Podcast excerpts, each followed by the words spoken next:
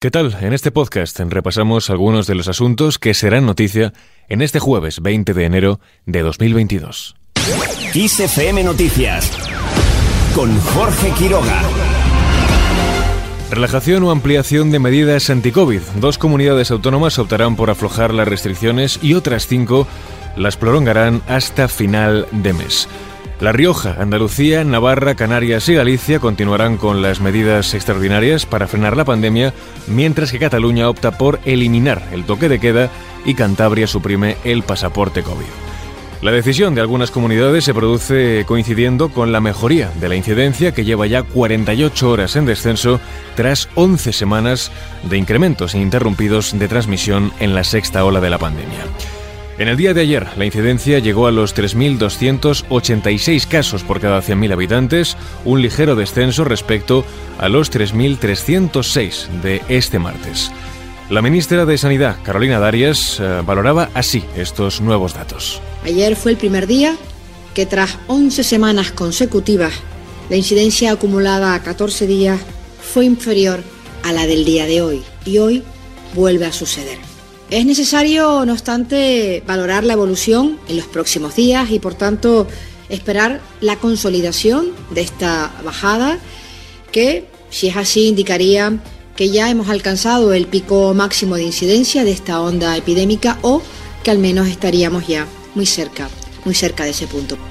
La ministra insiste además en que la probabilidad de hospitalizaciones es hasta 8 veces menor que el año pasado, entre 10 y 15 veces menor de ingresos en UCI y 20 veces menor de causar fallecidos. Mientras Fitura cogió una nueva jornada, las agencias de viajes entre las mayores damnificadas por la irrupción de la pandemia y en pleno proceso de reinvención y consolidación sectorial, ofrecen sus previsiones para la temporada 2022 en la que tratarán de dejar atrás los números rojos provocados por la COVID.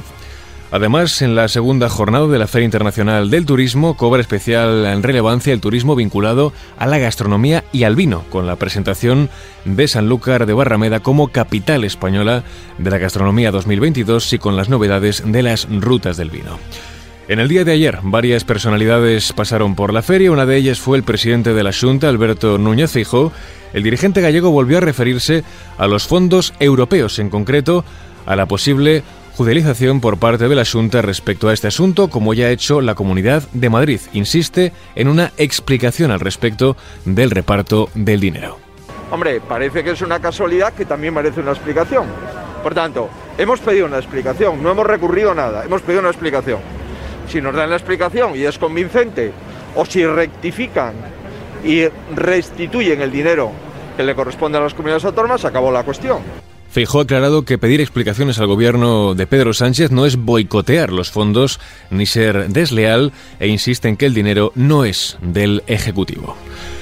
Al margen de este asunto, el Centro de Investigaciones Sociológicas, el CIS, publica este jueves su primer barómetro con estimación de voto de 2022. La última encuesta del CIS de 2021, recordemos, reflejó un ligero repunte de la ventaja electoral del gobierno de coalición de PSOE y Podemos sobre la oposición liderada por el Partido Popular.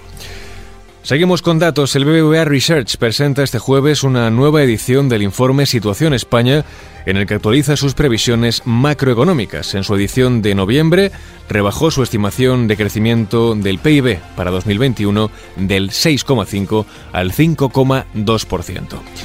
Y ahora terminamos este repaso informativo con música.